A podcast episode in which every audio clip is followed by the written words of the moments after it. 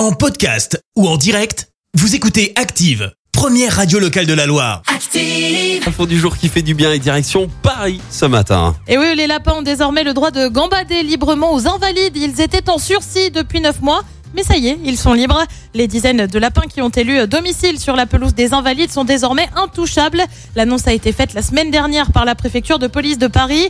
Cette dernière les avait classés en nuisibles l'année dernière. Cela donnait la possibilité aux militaires de les réguler et donc d'en tuer une quarantaine par an selon les chiffres officiels des Invalides. Mais la décision a donc été revue à la demande des associations animalistes et de la ville de Paris. Euh, Depuis plusieurs années, une colonie de lapins de Garenne a élu domicile dans les jardins de la façade nord de l'hôtel des Invalides. Une présence qui ravit les promeneurs et les touristes, mais qui, selon la préfecture, est à l'origine de dégâts matériels. Merci, vous avez écouté Active Radio, la première radio locale de la Loire. Active.